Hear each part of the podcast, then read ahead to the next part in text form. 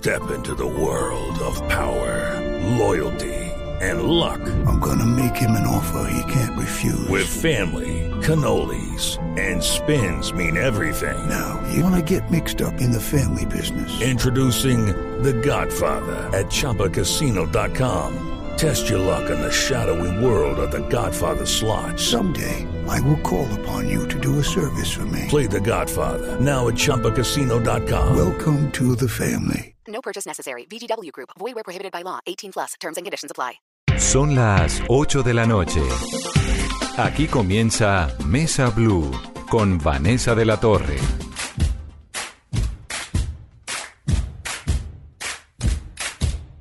Pedro Villa y Josefina están prontos a ligar, vecina los ha visto desertar. Juan renuncia y lo hace publicar. Leonora, su esposa, no lo va a borrar. Amanda y Miranda acaban de rastrear. Alina, su amiga, que les dejó de hablar. Tantean, nos vean, no hay nada que indagar. Es fácil, muy fácil, solo priman pokear.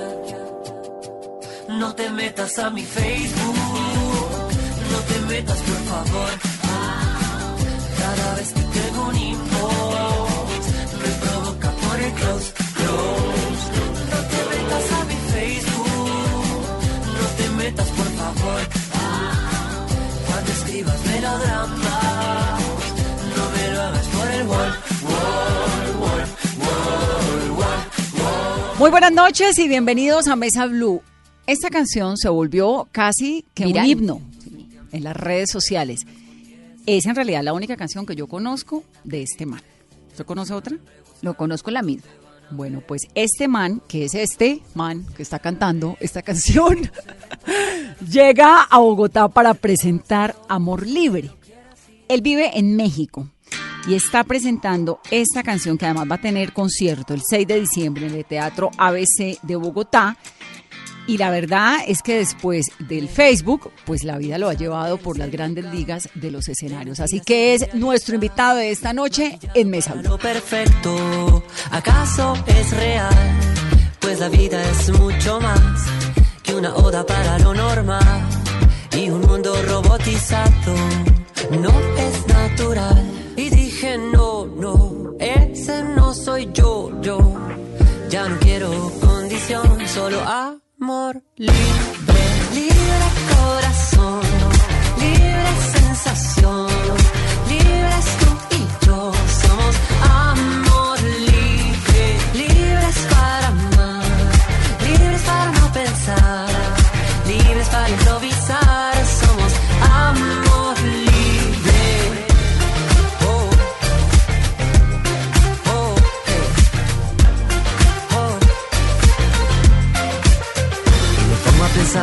Que trae la noche, lo que me hace fluir, encontrar libertad, esa lluvia de fuego que nos dé más calor.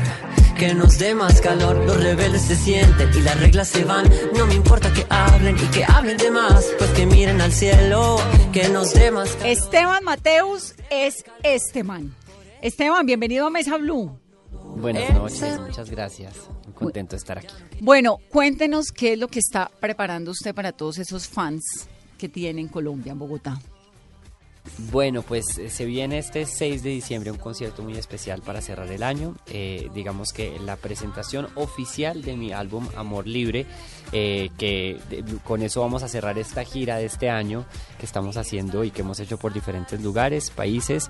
eh, y bueno, y pues qué mejor que escoger Bogotá, mi ciudad, donde empezó todo para, para cerrar el año y para hacer este concierto de, pues de, de presentación oficial de este disco, aunque también tocamos en Stereo Picnic, pero este ya es digamos el oficial, y pues también de celebrar casi 10 años de carrera. Y una carrera que empezó y que se viralizó muchísimo con la canción que todos cantamos en algún momento, No te metas en mi Facebook, no te metas a mi Facebook, Sí. que fue en el momento también en el que todo el mundo tenía Facebook. Eso ya también cambió mucho. Sí, ha cambiado bastante. Pues realmente digamos que esa canción, yo creo que se, pues, se, puede seguir aplicando en muchos sentidos porque más que una canción sobre Facebook es una canción sobre las nuevas generaciones y la manera como nos comunicamos, ¿no? Y creo que nace un poco como con esa intención de un poco reírse de eso, burlarse de eso, pero también ahí eh, de manera escondida y sarcástica cuestionar cómo hemos cambiado en la forma como nos comunicamos, ¿no? Pero sí, digamos que, que nació un poco como haciéndole una burla y una parodia y una telenovela un poco de lo que pasa en las redes sociales. Bueno, ¿y cómo inician estos años? Porque ya 10 años de carrera musical. ¿Cómo inicia ese gusto y ese sueño por ser cantante en Esteban o Esteban? Eh, bueno, ese sueño yo creo que desde muy niño, eh, me recuerdo que pues siempre fui, digamos, como eh, típico, digamos, no el, el niño que jugaba la guerra, sino todo lo contrario, llegaba a mi casa todo el día a disfrazarme, a bailar, a cantar canciones, a pararme frente al televisor, a mirar videos de música e imitar los artistas que me gustaban, Michael Jackson, por ejemplo. Eh, crecí mucho en una familia, digamos, donde siempre me impulsaron el tema del, del baile, del canto. Eh, entonces como que eso desde ahí ya estaba como un sueño, ¿no? Como que cuando uno le preguntaban de niño qué quiere ser cuando grande, entonces yo decía cantante. Como que tenía esa cosa, siempre estaba escribiendo canciones, montando obras de teatro con mis primos. Entonces como que sí creí, crecí un poco en ese ambiente y creo que desde ahí nació este, ese gusto en general por los escenarios, como por, por digamos, tener una forma de expresarse a través de las artes. ¿La vena musical viene del papá o de la mamá? Mi mamá no, no canta, pero nada. Mi mamá es mucho más artista porque pues estudió arte y de hecho pinta, dibuja increíble y tiene como un ojo muy, muy, digo yo también como muy, muy eh, educado en ese sentido.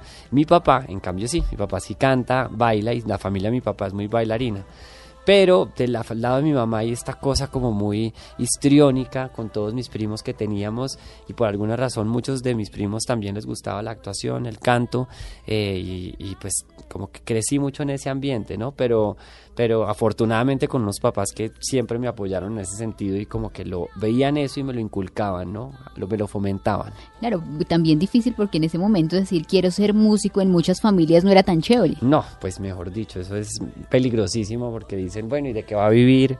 Eh, ¿cómo, ¿Qué va a pasar con usted? Pero, pero no, yo creo que para mis papás, mi papá yo creo que en el fondo siempre quiso y, soñó un poco como también dedicarse a algo así, pero es todo lo contrario, es eh, muy, muy señor empresario de oficina, eh, pero, pero sí, como que al final tuve siempre el apoyo de ellos y en el momento que ya me dediqué a esto, que fue, fue mucho más adelante, digamos, después de, de la infancia pasó un largo eh, periodo de adolescencia rebelde, de no aceptar tanto este lado, de esconderme, de ponerme un poco detrás de, de una de una coraza eh, y mucho tiempo después, hasta que empecé a estudiar arte, fue que realmente volví a retomar todo este tema que tenía en mi infancia, que eso es algo como que me gusta contar porque creo que si no hubiera vivido ese proceso, pues no habría llegado a esto, ¿no? ¿Y esconderse de qué en ese momento y crear esa coraza hacia qué o ese miedo? Yo creo que a muchas cosas. Eh, por un lado, una presión como desde el colegio, sobre todo en bachillerato, como a que me, a que se burlaran de mí, a que me a que me criticaran. Entonces, digamos que yo nunca me atreví tanto como a, a, estar en este tipo, en las noches de los artistas, de los talentos que hacían en el colegio, sino que todo eso lo hacía por otro lado, fuera del colegio, porque no me sentía cómodo, ¿no? Eh, también, pues yo creo que está muy relacionado como con esta cosa de, digamos, de, de haber salido un poco del closet en todos los sentidos. Eh, y, y creo que cuando entré a la universidad, eh, y que siempre tuve un gusto por el canto y toda la vida estuve cantando y escribiendo canciones hasta que empecé a estudiar arte fue que realmente como que dije yo tengo que aprovechar esto, tengo que sacarle provecho y, como que no me veo haciendo otra cosa que no sea eh, expresando ¿no? y usando como todas estas formas de, de, de manifestaciones artísticas para llegar a decir algo y pues para sentirme contento con lo que soy como persona. ¿Cuándo se sintió usted seguro y fue valiente como para decir, voy a salir del closet y voy a afrontar todo lo que eso significa para usted, para su familia, para su carrera, para su vida? Eso fue como a los 22 años, realmente. Me acuerdo que fue un proceso súper bonito porque antes de eso estaba pasando como por un momento de esos que uno no se siente contento y me iba súper bien en la universidad. Estaba estudiando antropología en ese momento y tenía un promedio de 5. O sea, cambia arte por antropología. No, tenía, estaba en, en, antropología, cambié antropología, o sea, cambié, sí, o sea, estaba en antropología, me pasé a arte, exacto. Eh, y, y pues, digamos que no estaba tan bien en muchos sentidos, pero como que llega uno a un punto en el que se empieza a dar cuenta que pues de pronto también en este proceso de cuestionarse las cosas, de mirar el mundo artístico como un lugar donde uno puede cuestionar, donde uno puede proponer cosas, eh, apropiarse de un espacio o de uno mismo, de sus experiencias como persona, pues creo que ahí empecé un poco a mirar todo y dije, o sea, yo no puedo, no tengo que esconder realmente lo que soy, sino todo lo contrario, tengo que volver esto una herramienta, ¿no? Para expresar, para decir cosas. Entonces ahí fue que empezó otra vez como a juntar, pues empecé a juntar un poco el canto con el performance, el teatro, como parte de un proyecto en la universidad que se llamaba Este Man. Claro, eso quería preguntarle, Entonces, ¿cómo fue esa fusión sí, de, sí, sí. de- del arte y, y la música? fue muy particular porque afortunadamente estaba en, digamos, en una eh, escuela de arte, digámoslo así, un- una facultad de arte que era muy, sigue siendo muy abierta, muy echada para adelante en muchos sentidos, está más relacionado con el arte contemporáneo y digamos que lo que decían era que no había una sola forma de, es decir, si estábamos estudiando arte, pues no era para que dibujáramos bien y ya, sino para proponer de muchas formas. Entonces, ahí fue que descubrí que yo perfectamente podía generar muy buenas entregas y trabajos artísticos de video usándome a mí mismo. Entonces empecé un poco a, no sé, si me tocaba hacer una entrega de animación, eh, de, de un stop motion, entonces me, me- me usaba a mí y yo mismo hacía la música, la empezaba a producir con mi hermano que estaba estudiando música en ese momento. Eh, Esteban, el hermano es el manager, ¿no? El hermano es el hermanager hoy en día, que, que pues mientras estudiaba música, hoy, ahí estaba de hecho con muchos amigos que hoy en día pues son a productores, digamos, que pues han- está- siguen en esto y mm, triunfando bastante, como Mauricio Rengifo, por ejemplo. Eh, y digamos que de todo esto pues empezó a salir un proyecto que iba surgiendo ahí y cada vez brotando mucho más, ¿no? Pero fue un proceso bonito y, y realmente yo veo todos los trabajos de la universidad y todavía siento que es como mis inicios totalmente.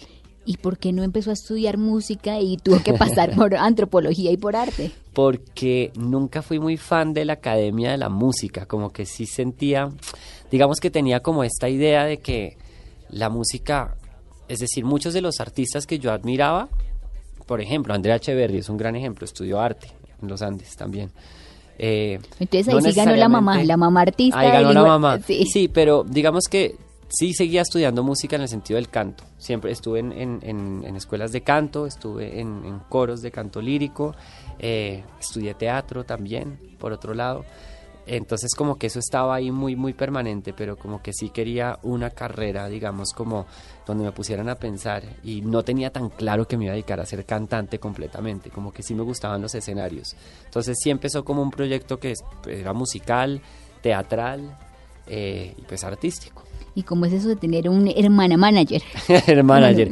El manager, pues realmente se fue convirtiendo porque mi hermano Nicolás al principio hacía parte de la banda y de hecho es- escribimos canciones, de hecho hasta el último disco también ha participado en composiciones del, del- del- del disco, pero como que poco a poco pues él estudió música y administración. Y poco a poco se fue metiendo más en esto y dijo, o sea, yo me quiero meter a organizar un poco el orden de este man como un proyecto pues que se sostenga, ¿no? Y que pueda llevarse más allá con y que tenga una estrategia, ¿no? Entonces, eh, creo que lo ha hecho muy bien, pues hoy en día no solo es mi manager, ahora lo comparto con una cantidad de artistas, tiene una agencia de management y de booking que es bien reconocida acá en Colombia, entonces, afortunadamente eso le ha traído cosas muy buenas a él también. Ya hablamos de lo que fue la carrera hasta llegar a ser cantante, ese sueño de ser cantante que se cumplió y que está fusionado con el arte, con las puestas en escena. ¿Y cómo le va con la composición? Me encanta componer. Yo creo que de ahí salió eh, muchas de las ganas de precisamente dedicarme a hacer, a hacer música y de, de meterme en este mundo de la música es porque desde niño soy esa persona que está todo el día cantando melodías eh, y transformando un poco lo que está sintiendo en canciones, eh, pero entonces volviendo un poco como a la manera como, com- como compongo, sin ser un músico de academia, muchas de estas canciones y mis primeras canciones nacían un poco como de, de estar en la, desde la ducha, del- de mi apartamento o en el momento que me estaba cambiando en el closet, parado frente a un espejo, imaginándome cómo iba a ser toda esta canción, eh, hasta en cosas del día a día y cómo así se, y así se fueron construyendo, ¿no? Como canciones que de alguna manera salían, las grababa en la, en la grabadora del celular y luego pues las empezaba obviamente a sacar la armonía con mi hermano, ¿no? Entonces era un proceso muy bonito al principio, luego pues entraron al equipo muchas personas cada vez más, pero sí tenía una forma de componer que yo la veo muy relacionada como algo casi plástico, como muy, muy artístico en el sentido de que cuando escribía una canción visualizaba un poco cómo iba a ser su mundo estético y visual, ¿no? Como que me imaginaba cómo iba a ser el video, cómo iba a ser la puesta en escena de esta canción y en qué mundo iba a, pertenecer. Entonces luego cuando ya entraba a producir con un productor, me meto mucho en el proceso de producción, de escoger un sonido, que esto sí me gusta, esto no, pues tomar referentes, que siempre es claro tener los referentes, ¿no? Eh, todos lo tenemos, ¿no? Y pues, siempre nos apropiamos de algo, ¿no? Entonces es un proceso que me encanta, el de crear una canción de ceros hasta el final. ¿Cuáles fueron las primeras composiciones de este man? Las primeras letras, miren, de hecho, una de esas primeras letras eh, fue por una canción que le hice a mi mamá, que esa nunca salió, la verdad. ¿Y qué Pues fue- decía? Eh, pues era como que básicamente eras la persona como que, que, pues gracias a ti soy lo que soy. Era como una, ah, era una canción súper linda, la verdad. Conmueve, Pero conmueve sí, los sí, sí. recuerdos. Y de, de todo el día me decía, ponme Cántanos un canción. poquito, sí. ¿Cómo? Cántanos un poquito. Un de- poquito, de uy, eso, ¿cómo ¿no? es que era? Pues es una canción, pero, es- o sea, la tengo, eh, era en francés. Era en francés porque pues a- en ese momento pues como que estaba aprovechando, digamos, para hacer cosas en otros idiomas. Era algo así, a ver. Tu rentres chez moi, tu me vois, je suis là. Era algo por así empezaba, pero...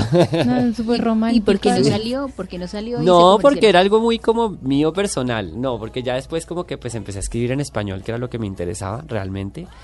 Eh, y pues ahí de las primeras canciones que escribí fue True Love con mi hermano Nicolás. Que esa canción salió en ese momento como dos años después. Esa canción la habíamos escrito en el 2006, 2007 y luego salió en una versión con Monsieur Periné. Apenas nos conocimos, invité a Catalina a cantarla y con Juan Pablo Vega.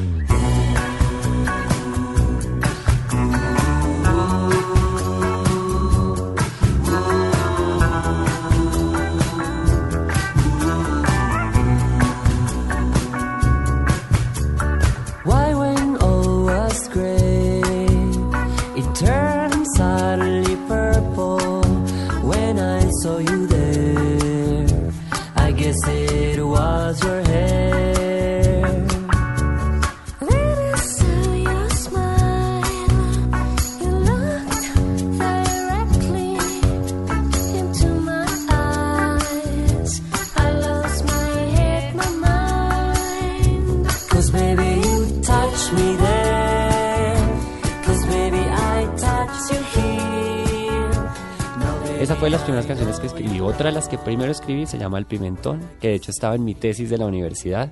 Entonces la gente entraba a la tesis, que era como una ex- exhibición de videos, como una especie de autorretrato mío. Y había un video que era como uno de los más grandes, que era yo cambiándome como de, de personaje, de look, cantando el pimentón a capela. Entonces, pues, sí, desde la universidad nacieron todas estas canciones que unos años después se vendrían a conocer en mi primer disco. Y es que hablando o devolviéndome al tema ahorita de los videos que estabas diciendo que pues los imaginas, el estilo de Esteban es increíble. O sea, y creo que es el estilo Gracias. tanto de que se viste, es igual a los videos, son impecables, son divinos. ¿Por qué?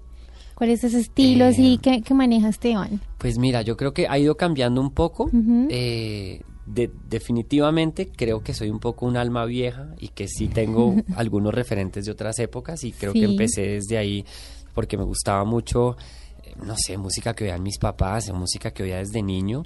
Eh, entonces como que sí tenía como esta cosa melancólica, nostálgica de traer cosas de otras épocas y sobre todo en un momento en el que pues estamos en un país donde se hacía solo un tipo de música y de una forma, ¿no? Como que el pop siempre estaba relacionado o con algo muy tropical o sino con algo muy muy romántico, genérico, macho, entonces como que para mí irme a otras épocas y a otras culturas era esencial, pero para traerlo a nuestro a nuestro contexto.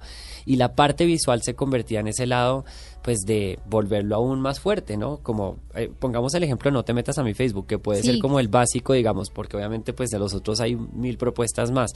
Pero claro, en ese momento ver a un, a un man con unos pantalones rojos pegados. Pegados, sí, eh, sí, sí. De hecho, mucha gente decía, "¿Y ¿de dónde es este man? ¿no? Mucha gente pensaba que era de otros lugares. O, Claro, y- incluso yo pensaba que este man era argentino. Sí, ¿no? Y pues, pero sí, como que pues de ahí obviamente después vino un video que se llamaba El Distractor, que era basado como en, en las big bands de los años 30 y con una parte muy fuerte, digamos, como de teatro musical al principio. A medida que fue pasando el tiempo, pues no sé, hay otras décadas como los 80 en cuanto al, Ujú. al vestuario que me encantan. Hoy en día estoy un poco más metido por ahí, pero siempre me ha gustado un poco como ser camaleónico, ¿no? Como ir eh, transformándome en un personaje o en un man diferente en- en cada etapa en la que estoy viviendo. ¿Y cuál es la inspiración también para eso? Porque entonces compone, canta, eh, piensa en los videos y también baila. Estoy metidísimo en esto, pero no lo podría hacer si no fuera con un equipo, ¿no? Porque pues creo que es clave, ¿no? Como delegar. Pero la inspiración, mm, yo creo que en un principio, eh, eso ha ido cambiando mucho, pero siempre me ha llamado la atención la manera como, como me relaciono en la sociedad en la que vivo. Y eso pues puede estar basado en canciones de amor a canciones mucho más sociales y políticas, digámoslo así. Entonces, digamos, no te, otra vez, desde No te metas a mi Facebook no hablaba tanto de mí, pero era una canción que hablaba de un fenómeno cultural.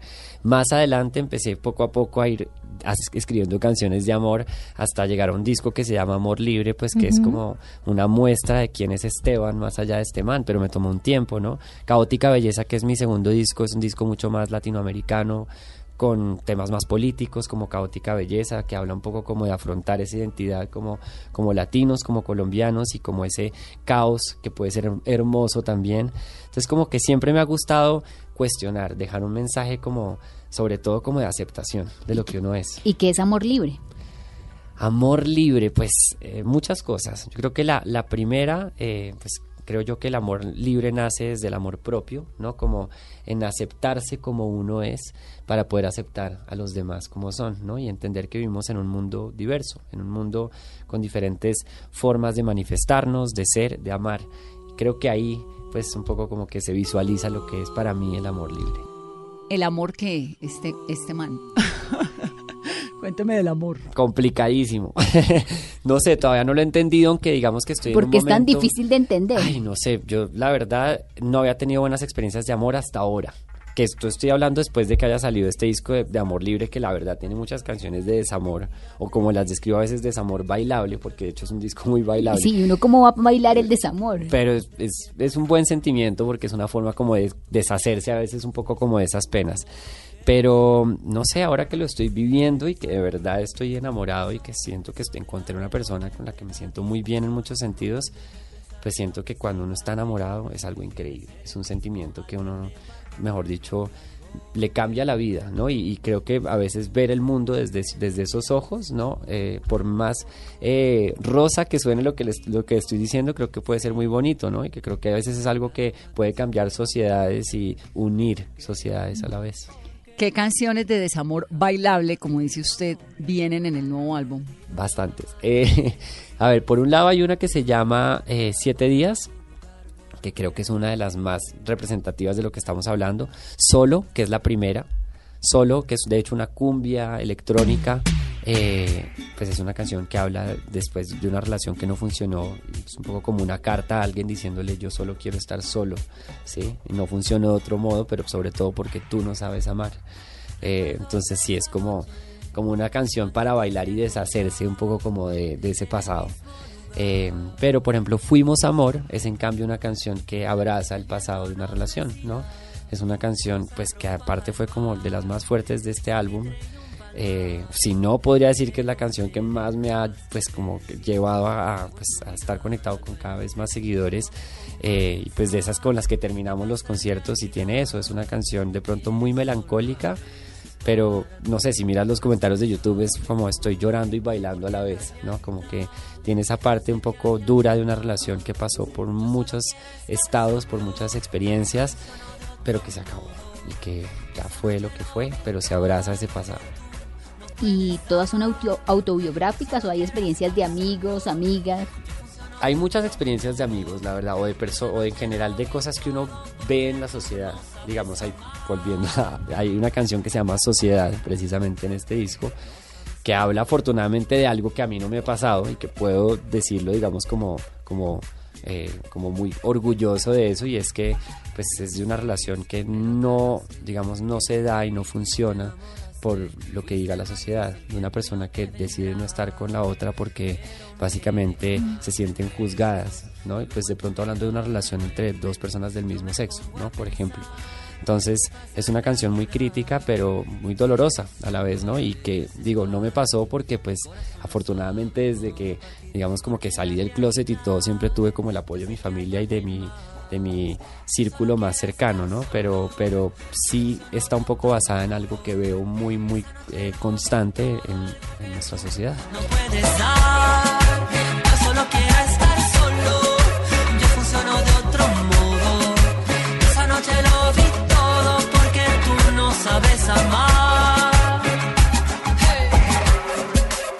No sabes amar.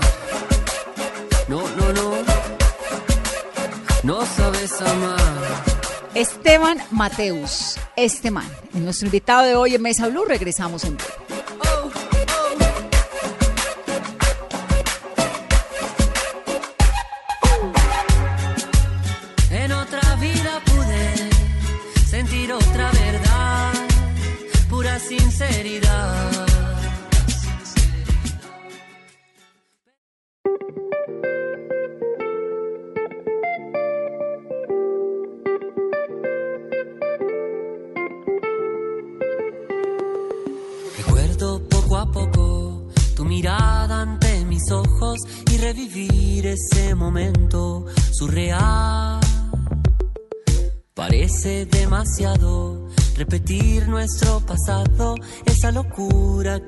Es tan natural. Y yo no sé qué pensar en tu luz, lo que se da solo es amor de verdad, del que se siente para vivir esa señal. Hoy te digo nada más, todo lo que fue y recordar lo nuestro. Continuamos en Mesa Blue hablando con Esteban Mateus.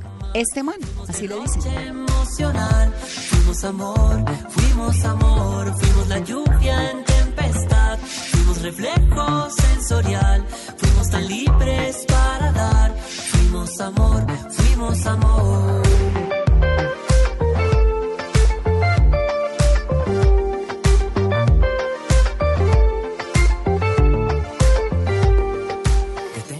¿Qué le diría usted hoy a los jóvenes que están en ese proceso de, eh, de, de, de sal- no salirse del closet, pero Como de aceptarse. como aceptarse, como también de, de, sen- de sentir una identidad Mm. y que por precisamente los prejuicios de la sociedad aún no Sí. logran hacerlo? Pues lo primero, eh, algo que estábamos hablando antes, como entender que lo, lo más importante que uno tiene que hacer es amarse a uno mismo, ¿no? Como uno es. Muchas veces uno eh, se da tan duro a uno mismo porque se da cuenta que esas cosas que uno ve como defectos eh, están basadas en lo que la sociedad espera de uno, más uno no se da cuenta que muchas veces eso es la herramienta para uno hacer proyectos o para uno construirse como persona, ¿no? Y creo que esa es la base de todo esto, para uno pues hacer un proyecto, para uno realizarse como persona, para uno tomar la decisión de pronto de salir del closet o de contarle algo a su familia, tiene que empezar antes uno por estar bien con uno mismo, ¿no? Por entender eso como lo que es y entender que no hay nada de malo en simplemente ser diferente al que está al lado, porque pues eso es lo que hace que el mundo sea diverso Claro. y sea bonito, ¿no? Entonces, creo que es algo que suena muy sencillo, pero que todavía tenemos que aplicarlo mucho más en. Colombia, ¿no? Y, y para eso también es una ciudad como Bogotá. Que hemos yo. avanzado con Hemos la nueva alcaldesa, Definitivamente, definitivamente. ¿Y qué tan fácil o difícil es ser gay en medio de un mundo musical? Realmente para mí ha sido fácil eh, a medida que ha ido pasando el tiempo. Al principio, eh, como que existen muchos tabúes, realmente. Eh, uno, uno entra y se da cuenta que es mejor no hablarlo. Entonces uno se acostumbra a, a dejar las cosas como deberían ser normalmente, ¿no? Entonces no hablarlo mucho, no hablarlo con los de la disquera, con... Y a medida que va pasando el tiempo se da cuenta que la gente no es tan prejuiciosa como uno lo cree. ¿No? Y que si hay algo que uno tiene que hacer, pues como músico, como persona que está dedicada a esto, es precisamente abrir trocha, ¿no? cambiar como esas, esas ideas que la gente tiene a veces preconcebidas porque pues eso es lo que hace precisamente que uno pueda seguir evolucionando y pues dejar un granito de arena eh, a nivel cultural en su país, ¿no? Entonces, eso para mí ha sido lo más bonito que he vivido en mi carrera. Es decir, lo que me ha dejado este disco hasta ahora ha sido más seguidores, menos odio del que yo pensaba, ¿no? Porque sí creo que las nuevas generaciones traen otro chip y a veces cuando uno habla desde, desde la honestidad, no hay nadie que rompa eso, ¿no? Como que de pronto no lo hubiera podido hacer antes porque no me sentía preparado, ¿no? Porque de pronto ahí sí me ponía mal si me preguntaban, no, no sabía cómo argumentarlo, cómo hablarlo, pero 10 años en los que llevo haciendo esto, eh, simplemente se dio, ¿no? Fue como parte de, de seguir construyéndome como persona y como artista. ¿Y por qué se va para México y deja su, su país? No, Sí. pues tal vez yo creo que esa ida tiene que ver mucho como con salirse de la zona de confort, ¿no? Y como de, de verse desde lo lejos. Como que a mí me sirvió mucho llegar a México, que aparte es un país que nos recibe increíble a los colombianos, a los músicos colombianos además. eh, y, y en ese proceso de empezar a escribir canciones, darme cuenta de quién soy como colombiano, como persona que nació en Bogotá en los ochentas eh, y que he crecido de cierta forma y aprovechar además el digamos como la, la cantidad de, de sonidos que tenemos como a nivel musical en Colombia pero apropiármelo a mi manera y creo que este es el disco tal vez más a nivel como sonoro y rítmico más colombiano que tengo, más que los otros, ¿no? Y creo que tiene que ver mucho con eso, como por verme desde, desde lo lejos y pues bueno, ya es- ahí llegué al punto en el que dije, bueno, si voy a contar todas estas historias de amor, lo tengo que hacer como, como se tiene que hacer, no maquillando las cosas, sino dejándolas como es una historia de amor real, que en este caso yo como hombre que está enamorado de otro hombre o que lo ha vivido con otro hombre, puedo contar una historia de amor que sea para una chica que se la dedique a un chico también, o viceversa, ¿no? Y ese es- eso es el amor, es algo universal, ¿no? Entonces, claro, había un, un riesgo, un miedo, pero sobre todo unas ganas de hacerlo, ¿no? Como de, de hacer algo que es increíble, pero no se ha hecho hasta ahora. O sea, obviamente se han hecho otro tipo de cosas y a nivel mucho más independiente y más underground en nuestro país, pero no a un nivel como mucho más mainstream, ¿no? Entonces, como que también era un poco tomarse esa bandera. ¿Y qué fusiones y qué sonidos hay en Amor Libre? Pues ahí, por ejemplo, en solo la primera canción es una, es una cumbia, pero es una cumbia un poco más llevada como a sonidos andinos. Hay muchas influencias de música caribeña, definitivamente mucho antillano, mucho, pues no, también hay como apropiación del dembow, del dancehall. Por otro lado, eh, música mucho más disco de los ochentas, mucho más funk. Eh, y que digamos que son ritmos que siempre me han gustado, pero como que aquí me, me tomé un poco como las, las, el atrevimiento de, de- de llevarlos como a un lugar donde antes de pronto no me había atrevido a ir. Además que el video es divino. Yo lo vi, es muy bonito. Es muy bonito. ¿En dónde lo grabaron? ¿Cómo Eso fue el en proceso Boyacá. de producción? Fue, fue un proceso increíble porque estuve en México tratando de grabar, eran los dos primeros videos del disco, que era Noche Sensorial y Fuimos Amor. Y estuve en México tratando de, de llegar a algo y buscar un lugar y dije, no, yo me tengo que ir a Colombia a hacer estos videos. Lo único, digamos, la única cuota mexicana que hay ahí es el actor que, que sale en los videos, que es un gran amigo, de hecho. Eh, y vine y grabé estos dos videos con Daniel Acosta, es un director aparte, cantante de una banda que admiro mucho, Televit. Hicimos esta, esta historia de dos videos que pues empezaban a contar la historia de cómo iba revelando el disco, ¿no? Eh, y pues el segundo que estábamos hablando, Fuimos Amor, es en Boyacá, eh, en, en- en una casa, digamos, donde pues representa un poco como el lugar donde estoy viviendo yo con este chico luego de esa noche sensorial donde nos conocimos. Y pues se ve básicamente una, una relación entre dos personas que se nota que llevan mucho tiempo juntas, que pasan por diferentes momentos y todo esto está contado, obviamente, pues en, en desorden hasta que se ve el momento en el que terminamos, ¿no?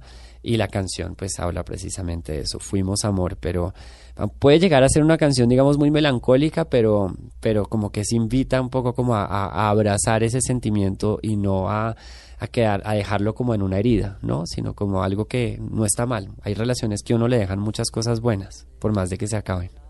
Usted ha hecho acompañamientos entonces con Andrea Echeverry, Sí. con Catalina García, con Carla Morrison. ¿Cuál es el...? Natalia Lafourcade. Ajá, exacto. Eh, ¿Cuál es el acompañamiento soñado de este man?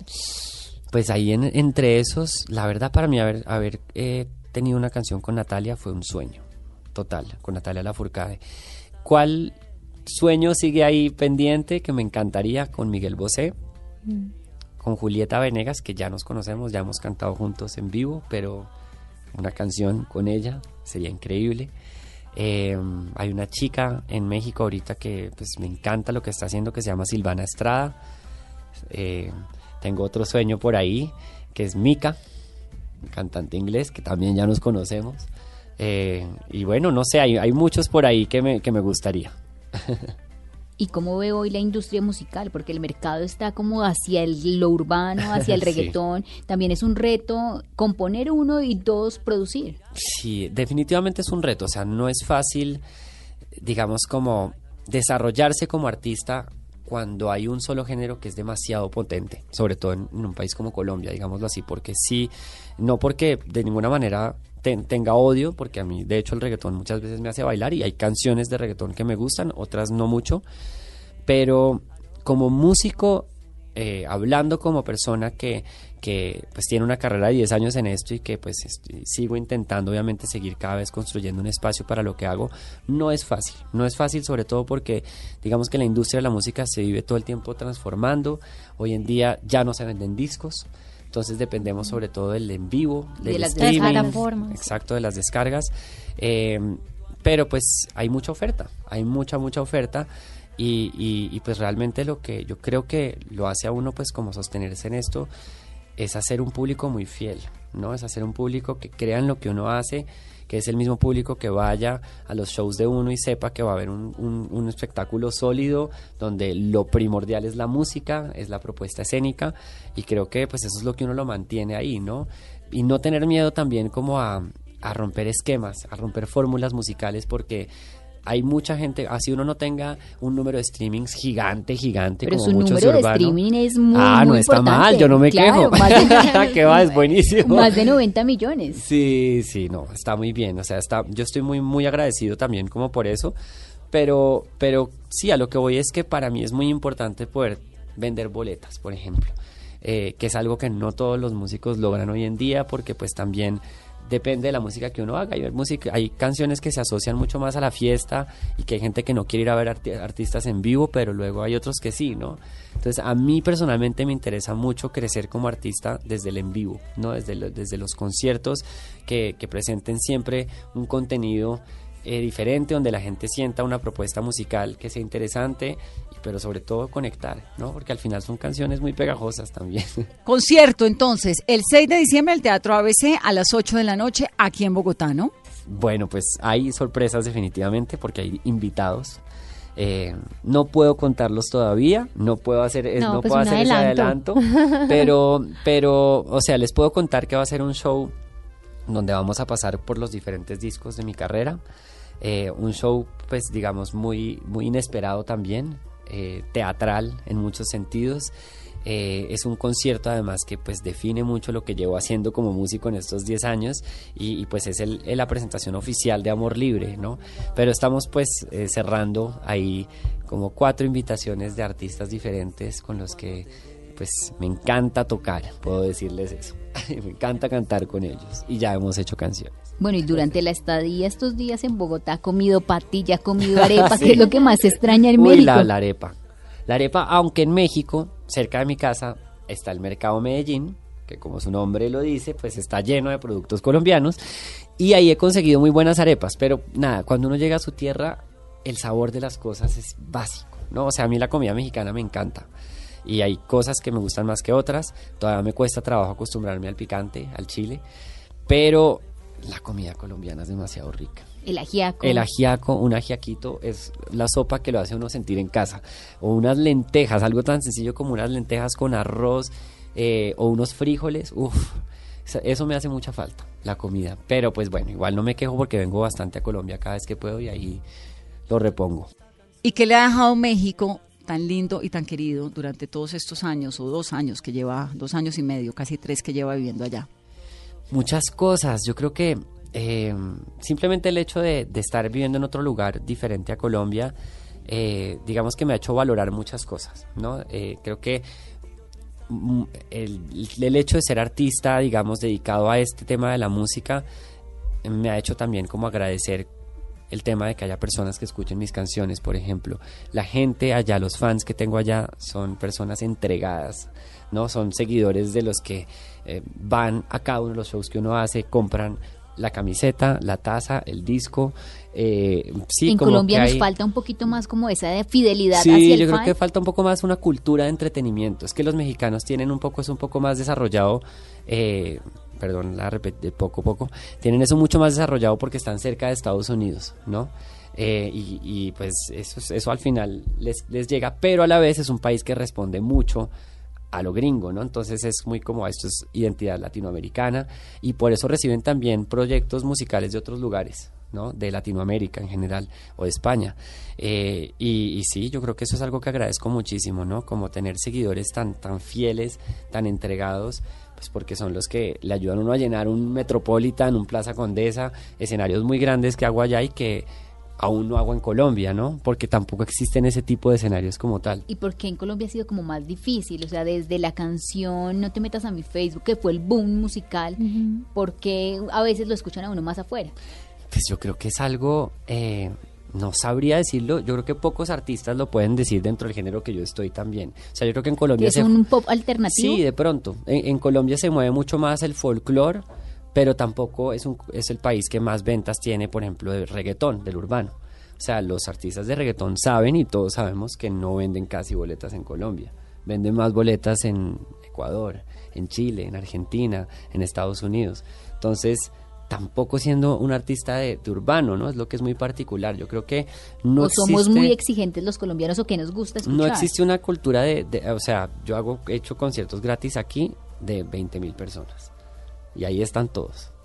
Entonces también creo que falta un poco como esa cultura de consumo, po- posiblemente, como de, de comprar una, una boleta, pero, pero también he hecho los conciertos más increíbles en Bogotá, ¿no? Es decir, para mí haber hecho el Jorge Eliezer Gaitán fue una cosa increíble, he hecho dos teatros mayores, ¿no? Uno con la Filarmónica, otro para el lanzamiento de Caótica Belleza, y todos han sido agotados, ¿no? Entonces, en ese sentido no me puedo quejar.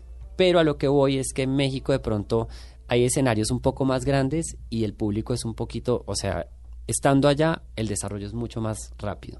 Y lo puede decir desde un cantante como Manuel Medrano, como Messi Periné, como muchos, al final sabemos que en México tenemos que estar ahí, ¿no? Porque es un público que también nos lleva a tocar en otros lugares. Luego vuelve uno a su país y pues las cosas salen también mejor, ¿no? Entonces, es algo que la misma Shakira lo vivió en una época, Juanes también, casi todos, ¿no? Creo que puedo decir que muy pocos artistas eh, se han hecho solamente en Colombia. Es, es la realidad. Y sin embargo tenemos el país más fuerte musicalmente ahorita, ¿no? Pero creo que es importante decirlo, mucho de esto es gracias a la gente de afuera. ¿Qué viene para este man? ¿Seguir ¿Qué cantándole viene? al amor? Posiblemente, sí. Está enamorado. Estoy enamorado. Y la pareja también cantante. No, es actor.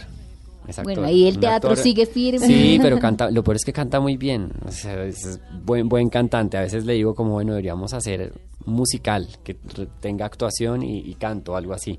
Eh, pero, pero no, pues sí. nos invita a ustedes. Total, lo traigo a Colombia. Claro. sí, sí, Entonces sí. ahí ya no sería, el hermano es manager, la pareja el manager de él. también podría, podría, yo creo que podría ser buen manager de él también, pero, pero sí, yo creo que seguir cantándole al amor, eh, yo creo que también a la libertad, que ese es un tema que me importa tanto, como al, al amor propio, a lo importante que es aceptarse como uno es. ¿Por qué nos falta tanto querernos a nosotros mismos? No sé, no sé, pero yo digo que si uno está, si uno está haciendo parte de una sociedad que intenta, eh, digamos, repetir estereotipos de belleza, eso no es algo real, ¿no? Como que no podemos estar proyectándonos todo el tiempo en lo que nos muestran en una telenovela y ya. Y no porque no me gusten las telenovelas, para nada. Creo que eh, gran parte de la comedia latina está en las telenovelas y es genial, ¿no? Pero sí creo que hay muchas cosas que nos muestran en la televisión o lo que nos muestra lo como debemos ser que pues que sí tiene que cambiar. Eh, en ese sentido, no sé, hemos tenido grandes casos que lo han hecho. Betty la Fea, por ejemplo, ¿no? Pero siempre se habla un poco como desde los estereotipos de belleza y yo sí creo que hay que cambiar eso, hay que cambiar ese lado y, y que Colombia, pues primero la gente en sí en Colombia es hermosa, porque es un país de mestizaje increíble, ¿no?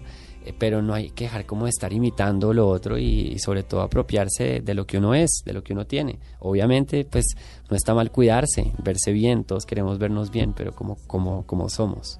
Y viene también video con Juan Pablo Vega, que lo van a grabar aquí en Colombia, ¿no? Sí, lo vamos a grabar eh, en estos días que vienen. Eh, es un video muy especial para su próximo disco. Es una canción que me invitó a cantar y es una, es una canción de música disco, así completamente inspirada en los 70s. Vamos a recrear un poco esta, este escenario como estas bandas en los 70s, eh, en un super escenario con bailarines y va a estar bien, bien divertida. Está bien pegajosa también. Y Esteban, en su lista de Spotify o de iTunes, ¿qué escucha? De todo. No sé si tengo... Hasta vallenato, para no olvidar. Ay, vallenato no tanto. No tiene cara vallenato que no tengo tanto. vallenato. Por ahí, pues, sí, no. te- Tengo por ahí algo de reggaetón que me gusta, por ejemplo. Pero tengo de todo. Mucha música que me gusta que está saliendo de artistas eh, latinoamericanos que sigo hoy en día. Eh, tengo música vieja de otras épocas, música que, que oía desde niño por mis papás.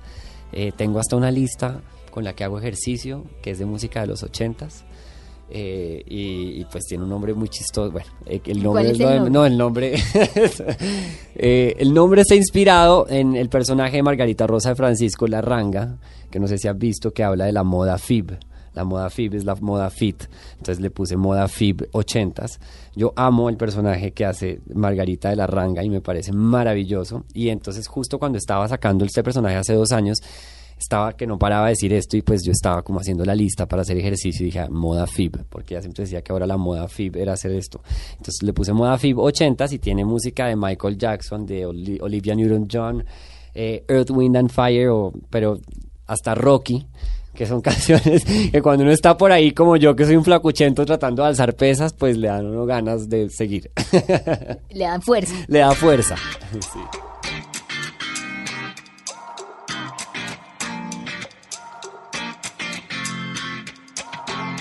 Me vi incrustado en ese lugar de mentiras y de irrealidad, maquillado para lo perfecto. ¿Acaso es real? Pues la vida es mucho más que una oda para lo normal y un mundo robotizado. No es natural. Y dije, no, no, ese no soy yo, yo. Ya no quiero condición, solo amor. Seguimos este viernes musical en Mesa Blue escuchando Amor Libre de este man y no se pueden perder el viernes 6 de diciembre en el Teatro ABC en Bogotá a las 8 de la noche. Un gran show con muchas sorpresas, muchas colaboraciones, artistas invitados. Y este show y más conciertos también van a estar en Latinoamérica, donde más va a estar en fin de año, ya lo que se es. viene en 2020. Bueno, pues hemos estado afortunadamente tocando en diferentes lugares. Ahorita voy a regresar también a Ecuador. Después del, del, del 6 de diciembre en Bogotá, tenemos el, el 7 de diciembre en Guayaquil. Eso es directo. Salimos de ahí casi para el avión. Eh, voy a estar también en México, en Tlaxcala. Eh, esos, esos son como los últimos shows que tenemos este año y pues concentrándonos también a sacar nueva música. Y nuevas nominaciones también. Trabajar para nuevas nominaciones. Ojalá, exacto. Y arrancar el 2019, el 2020, El 2020. componiendo. Sí, pues de hecho ya estuve componiendo, digamos, este, en estos últimos meses tuve como dos semanas porque a veces se encierra uno y de hecho hice muchas sesiones de composición con diferentes artistas, eh, compositores, productores en Los Ángeles y en, y en México y de ahí ya salieron 30 canciones nuevas. No, pues, Entonces ahí... dos discos hay- más. Exacto, hay 12 que estoy seleccionando ahorita para, para sacar un poco la idea de este próximo disco, pero en esas ando. Ahorita de hecho salgo, después de, de- de esta entrevista me voy también a, a- a producir ya parte de estas canciones, entonces estamos entre lo uno y lo otro. Y debe ser muy difícil seleccionar las que van en el disco. Yo creo que siempre se van a quedar por fuera, Sí. algunas con mucho Ya, sentimiento. exacto, eso. Por ejemplo, del disco anterior, que también hice un proceso similar, el otro día me puse a oír algunas maquetas que quedaron ahí y dije, ay, no, ¿cómo no saqué esto? Pero entonces ahora la estoy trayendo para proponerla a este próximo disco.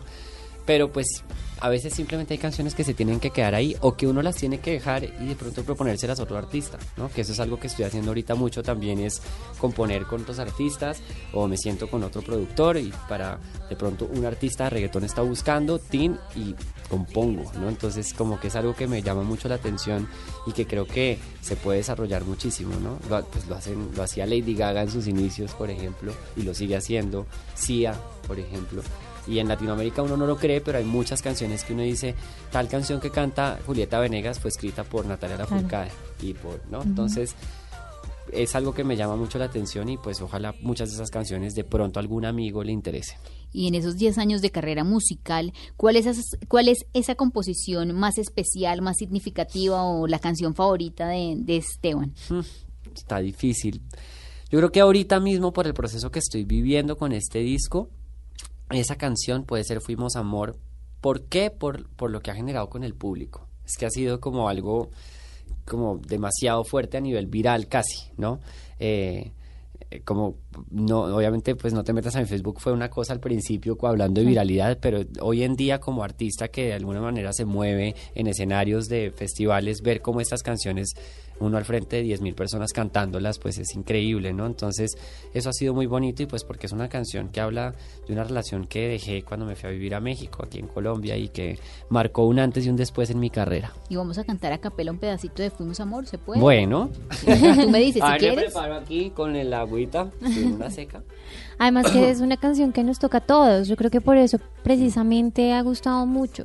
Que Sí, todos es- pasamos por ese mismo sentimiento en algún momento de nuestras vidas. Exacto, o sea, uno para una chica que haya vivido algo con un chico puede puede cantarla y es lo que decía como que no hay nada más lindo que poder uno dejar una canción con un, un video pero que la pueda interpretar cualquier persona y hacerla Claro. suya. Bueno, entonces aquí va un pedazo a capela del coro. Fuimos la noche que se va, fuimos el tiempo y mucho más, fuimos derroche emocional, fuimos amor, fuimos amor y fuimos la lluvia en tempestad, fuimos reflejo sensorial, fuimos tan libres para dar, fuimos amor, fuimos amor. Divino. Gracias. Muy triste, muy triste y muy emotiva. Eso es desamor Ay, bailable. Aquí suena, no, pues que, pues, pero tienes que oírla completa y bailarla porque tiene su toque ochentero también. Y de hecho yo en la canción salgo, mientras salen todas estas escenas así, pues de, de momento de amor o de- luego momento de odio con, con este chico, salgo yo bailando por esa casa con toda. Entonces, hasta he hecho videos, han hecho videos de la gente así, eh, eh, como haciendo los pasos que yo hago. Eh, no sé, a veces me llegan de niños, que eso es lo más particular. Eh, unos videos de unos niños acá en, Colombia, de hecho, como de un colegio, todos como de quinto de primaria, bailando la canción y arremeando los pasos. Entonces, no sé, es bonito ver eso. Y con Fuimos a Amor nos despedimos en este viernes musical de Mesa Blue, invitándolos a todos que no se pierdan el concierto viernes 6 de diciembre, Teatro ABC y boletas, ¿en dónde las pueden conseguir? A eso, clave, en etiqueta blanca, así se llama, etiqueta blanca, las pueden conseguir en los puntos de venta físicos o si no por internet. Más fácil. Esteban Esteman, su nuevo disco, Amor Libre. Gracias por estar en Mesa Blue. Muchas gracias a ustedes, un saludo muy grande, mucho amor libre a todos los oyentes. Con su gasa y su bastón solo quiere palpitar.